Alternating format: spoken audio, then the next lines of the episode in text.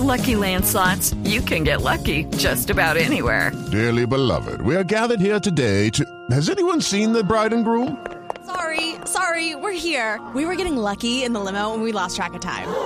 No, Lucky Land Casino, with cash prizes that add up quicker than a guest registry. In that case, I pronounce you lucky. Play for free at LuckyLandSlots.com. Daily bonuses are waiting. No purchase necessary. Void where prohibited by law. 18 plus. Terms and conditions apply. See website for details. Tips de manejo. 11.31 de la mañana, ahora sí, después de Carlos Huertas, ¿qué va a decir Luz? 11.31, contacto con Roberto Wilson y el tema escogido para hoy, el cuidado de las llantas. Roberto, a mí no ¿qué me tal? dan miedo las llantas. es más, cambio llantas pinchadas aquí. Está Ah. hablando, ah, inclusive me escribió una Sí, amiga, sí. que saludos para Lucía, Sí. y me dijo, a ti no te dan miedo las llantas, acuérdate que una vez cambiamos una llanta pinchada las dos. No, qué maravilla, qué aventura, ¿eh? Ah, no, pero sí fue una aventura, fue en plena Boyacá además. Qué bien. Don Roberto, ¿una qué? ¿Una qué? ¿Una qué dijo? ¿Una llanta qué? No, ok. Roberto Wilson, ¿cómo le va? ¿Qué tal, Ricardo? Un saludo muy especial para usted, para todos los compañeros, para todos los oyentes de Blue Radio. Aquí venimos de retorno ya a nuestra semana de trabajo, venimos haciendo uso de nuestras buenas llantas. Ah, perfecto. Hoy es el tema, las llantas, obviamente, el tema cuando nosotros hemos hablado anteriormente, que Nelson Asensio dice el protocolo para salvarse, lo primero de echarse la bendición. Eh, lo- sin duda alguna, lo principal para no llegar a esa situación es la política preventiva, las buenas prácticas preventivas de todos los elementos que están en el vehículo. Pues Ricardo, eso ha sido, esto- yo no sé, esto, esto de las llantas ha sido como, como un tema medio tabú, porque los, los, los mismos fabricantes no, no informan bien a los usuarios de las llantas qué es lo que tienen que hacer. Por eso la gente, a mí me provocó un poquito de risa cuando la gente habla del curado de las llantas. Las llantas no se curan, las llantas ya tienen salidas de fábrica. Yo me acuerdo en años anteriores había una creencia de que si usted cogía la llanta y la tiraba al sol y al agua por allá en una terraza, yo no sé en dónde, Sí. la llanta se volvía más dura, cosa completamente absurda porque la llanta como cualquier material se degrada, pierde las características y entonces termina uno por acabar con la llanta. Pero lo más importante de que los oyentes entiendan es que hoy en día en estos carros nuevos están todos alrededor entre los 900 y los 1300 kilos, las camionetas nuevas que están todas alrededor entre los 1500 y los 2000 kilos, toda esa cantidad de kilos, más pasajeros y maletas, más los caballos de fuerza que los fabricantes se preocupan tanto en promover 80 caballos, 90 caballos, 140 y 200 caballos, toda esa potencia y todo ese peso va apoyado única y exclusivamente en las cuatro llantas que el vehículo tiene. De ahí la importancia de la llanta, del por qué nosotros recalcamos tanto y le insistimos tanto a la gente en que compre las mejores llantas que pueda, las llantas que mejor le alcancen con su bolsillo, Sí. pero siempre poner lo mejor que puedan en llantas porque ahí está su vida, ahí está su seguridad. Y no en la ciudad cuando usted camina a 20 o 30 kilómetros por hora si es que lo dejan, sino en carretera precisamente como es yo en este momento, si las condiciones del clima son adversas, llega a mojar la cantidad de altibajos que tiene la carretera, charcos, etcétera, etcétera. Ese es el momento en que una buena llanta saca a relucir toda su performance y le entrega a usted toda la seguridad. Entonces, lo primero, nada de esos mitos urbanos de que dé la llanta al sol, que échele agua, que cure la llanta, porque eso, o sea, para algo están los ingenieros, para algo están los, los laboratorios de las llanteras, que cuando ponen la llanta en la vitrina para que el público la compre, es porque está lista. Todo lo contrario, ya hoy en día los fabricantes protegen sus llantas, las envuelven, no les dejan que les dé la luz, las tienen en bodegas casi que controladas de temperatura y de humedad, porque el buen trato que se le dé a la llanta antes de ponerla a rodar repercute después en la duración de la llanta. Entonces es fundamental que la llanta que uno compre, digamos, empecemos a hablar de tips que le sirven a la gente. Todas las llantas, absolutamente todas las llantas medianamente decentes, traen en alguna parte del lomo la semana y el año en que fueron fabricadas. Siempre busque usted en sus llantas y en alguna parte encuentra dos números, que digamos en este caso podrían ser eh, 712. Eso quiere decir que fue una llanta construida la séptima semana del año número 12. Las llantas que ya llevan demasiado tiempo guardadas, las llantas que tienen demasiado tiempo en modelaje, son llantas que no van a entregar un, un, un buen desempeño en el momento en que se requiera. Eh, a propósito, tenía un interrogante. Eh, las llantas, por ejemplo, uno tiene la llanta de repuesto y 10 años y nunca la sacó porque o nunca se pinchó o cuando se pinchó la cambió solamente por alguno o algunas horas. ¿Esa llanta se daña de tenerla ahí guardada? Esa llanta tiene una gran ventaja sobre las otras y es que no le da ni siquiera el sol. Esa es una llanta que puede durar tranquilamente 8 o 10 años guardada en una bodega y va a estar en buenas condiciones.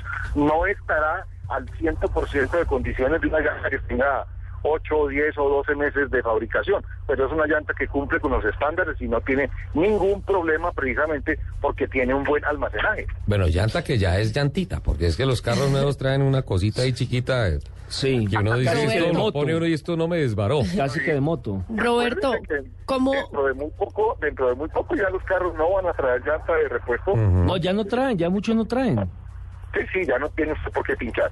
Con todos estos inventos nuevos que han aparecido en llantas, ya usted no tendría por qué pinchar. Lógicamente, todos estos inventores no han venido a Bogotá. Roberto, yo No, tengo, no, no, yo no. tengo dos preguntas. Este es un buen laboratorio en Bogotá. Yo tengo dos preguntas. La primera es, la primera es cómo, cómo hacer, cómo, cómo sé cuando tengo que cambiar las llantas, cuando tengo que comprar unas nuevas. Y la otra es, hay gente que las manda a labrar nuevamente, pues para que tengan, eh, digamos que más tracción. Eso, venga, no se ríe. Ah, pero ese mito urbano está buenísimo. No, sí, es que hay gente que las manda a labrar otra vez. Me da risa en el sentido de que la- las preguntas son espectaculares, porque es que es- son unas preguntas muy claves y parece mentira, pero la gente no sabe. Mira, el labrado en una llanta, todo lo que tenga de labrado en una llanta no sirve sino para una sola cosa, y es para evacuar agua. Todo el labrado que la llanta tiene es para que en el momento en que se moje el piso y la llanta pise el charco, ese, por ese labrado sale el, el, el agua que desplaza el caucho cuando toca el asfalto. La medida en que ella rueda y toca el asfalto, el agua tiene por dónde salir. Cuando no hay labrado, el agua no tiene por dónde salir y se da el fenómeno del que hablamos hace ocho días del aquaplaning, que es cuando usted empieza Sí. a espiar, a jugar paniquecito con las llantas. Entonces, ese labrado es fundamental, inclusive las llantas de alto desempeño son asimétricas, de la mitad hacia adentro son de un labrado, de la mitad para afuera son de otro. Por eso las llantas de competencia, las que llamamos slicks, no tienen labrado, porque es que ese labradito, así como sirve para sacar agua, le quita superficie de contacto al asfalto cuando el piso está seco, que usted necesita la mayor cantidad de área. Pero, ¿cuál es la forma de saber exactamente hasta dónde puedo usar yo mi llanta? Si usted mira una llanta cualquiera, antes de montarla, dentro de los canales, dentro del labrado, al fondo, existen unos tachecitos de caucho que sobresalen un poquito del fondo de la ranura. Eso también está marcado en el lomo de la llanta con un triangulito. Usted busca en el lomo de la llanta puro hacia el hombro o los triangulitos y eso quiere decir que al frente en la superficie de rodadura está el taquito. Ese taco, lógicamente, cuando la llanta está nueva, el taco está por allá hundido a 4, 5, 6 milímetros o a un centímetro. Cuando ese taco llegue a- al contacto con el asfalto, es el momento de cambiar la llanta. Eso quiere decir que usted tiene de labrado dos, máximo tres milímetros y ya es el momento de cambiar la llanta porque esa llanta al momento de entrar a un pavimento mojado no se va a comportar bien. ¿Y cuándo se tienen que trocar las llantas? ¿Cuándo qué? Se tienen que trocar las llantas, que le dicen a uno, bueno, eh, Las de adelante, échalas Sí. para atrás y las de Cruce para la para izquierda, para la adelante. derecha. Esa es una, es, eso es una cosa mandada a recoger, mandada a recoger. Las, todas las llantas de ahora, las llantas buenas, tienen sentido de giro. La llanta tiene que, que girar solamente en un lado.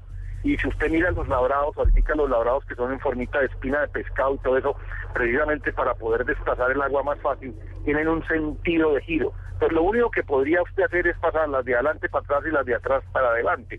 Si usted ha sido un poquito descuidado, si usted tiene un carro de tracción delantera y ha sido un poquito descuidado en su alineación y las llantas se han ido gastando disparejas, las llantas de adelante, puede pasar las dos llantas de adelante para atrás, pero siempre la izquierda delantera a la izquierda trasera y la derecha delantera a la derecha trasera. O sea, no cruzarlas.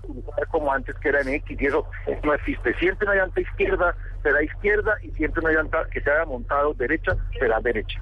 Roberto, Como y... ponerse los zapatos al revés. Ni más ni menos. Haga de cuenta, es exactamente igual que montarse los zapatos al revés. Una llanta que tenga buena evacuación de agua y usted la monte al revés, en vez de sacar agua del centro hacia afuera, mete agua de los lomos hacia adentro y usted va a tener un problema muy grande. Roberto, Bueno, pero y- Roberto, esta pregunta que yo le hice, relabrar las llantas. Perdóname, Perdón, porque Ricardo, qué hay- pena. Ah, bueno, hay un ordenamiento acá, qué pena con. Me, me, me atravesé como el transmilenio, discúlpeme. No, está muy bien porque es que yo, yo, yo, se me fue la paloma precisamente, yo sabía que tenía que contestar la segunda pre- pregunta. Esa es una práctica que jamás se debe hacer. Después de las lonas de la llanta, lo que llamamos las lonas, que hoy en día es una cantidad de repuestos en nylon, después viene una superficie mínima de caucho de rodadura antes de, antes de llegar, de ebonita, antes de llegar al labrado.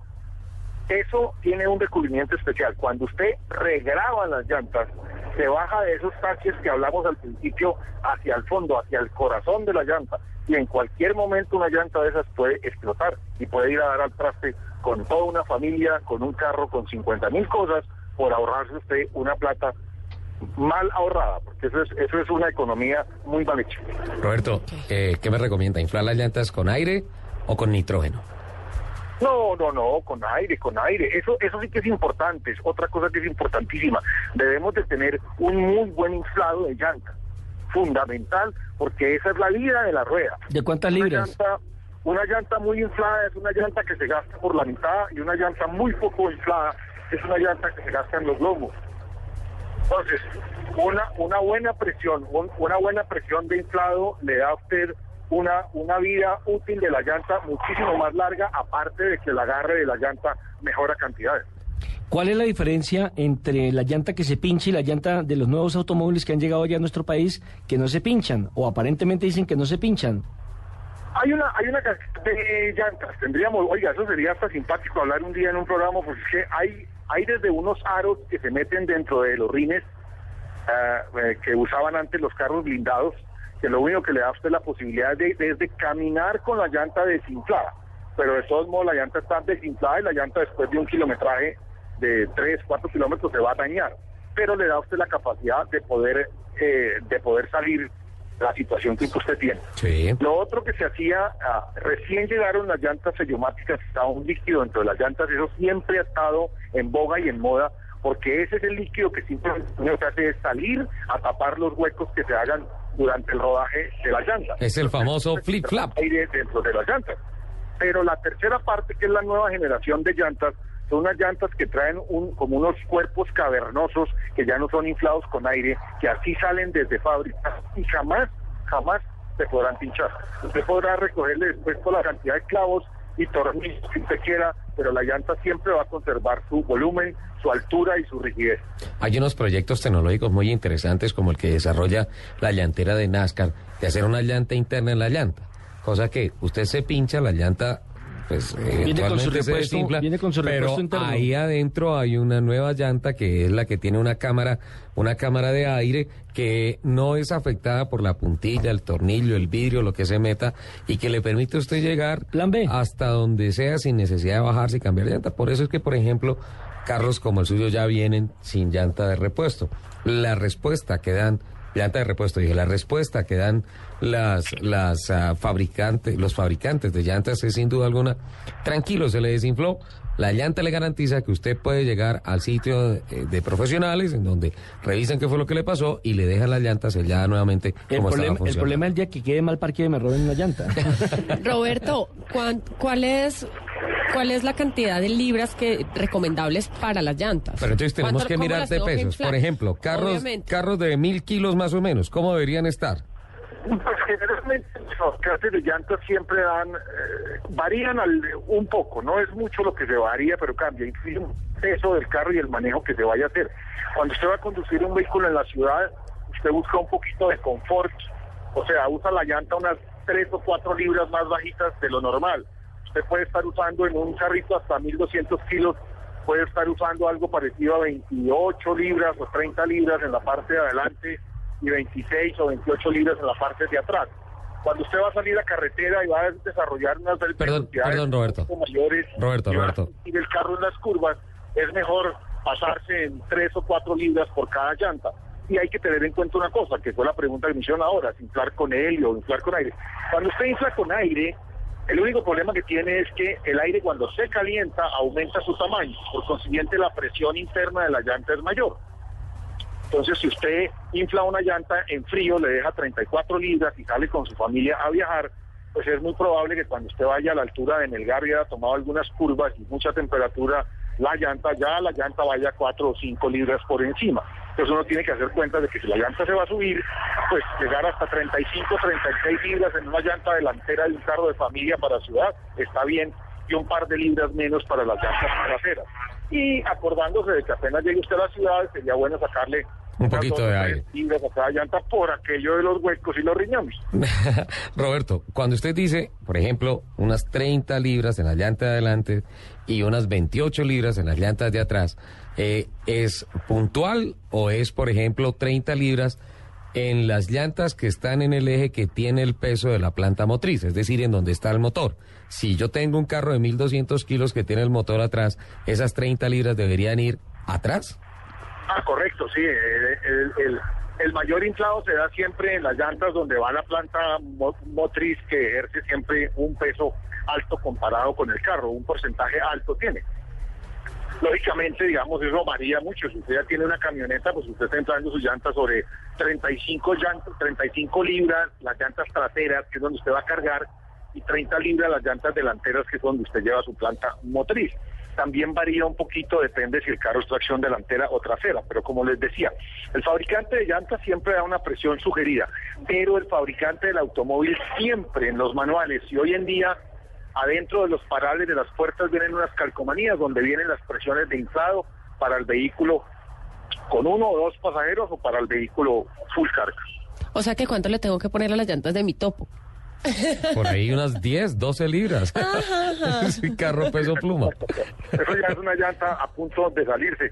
Ahora, si usted mira los carros de piques, como lo que usted necesita es tracción sobre el piso y que la llanta no patine, entonces generalmente los carros de, de piques corren con 8, con 9 libras. Son unas llantas de muy bajita Pero es que además cuando yo en el topo como a 160 empieza a navegar. Ay. Lupi, Lupi, por favor, por favor. Además esa velocidad no está Por permitida. eso, a 160 Sí. dice. Empieza como a navegar. Es como navegadorcito el todo. Roberto, está viajando, no le quitamos más tiempo. Muchísimas gracias. Gracias, Roberto. Siempre por sus tips de manejo para ayudarnos a evitar accidentes, el compromiso de responsabilidad social que aporta desde el punto de vista periodístico Blue Radio y el programa Autos y Motos. Feliz viaje, Roberto.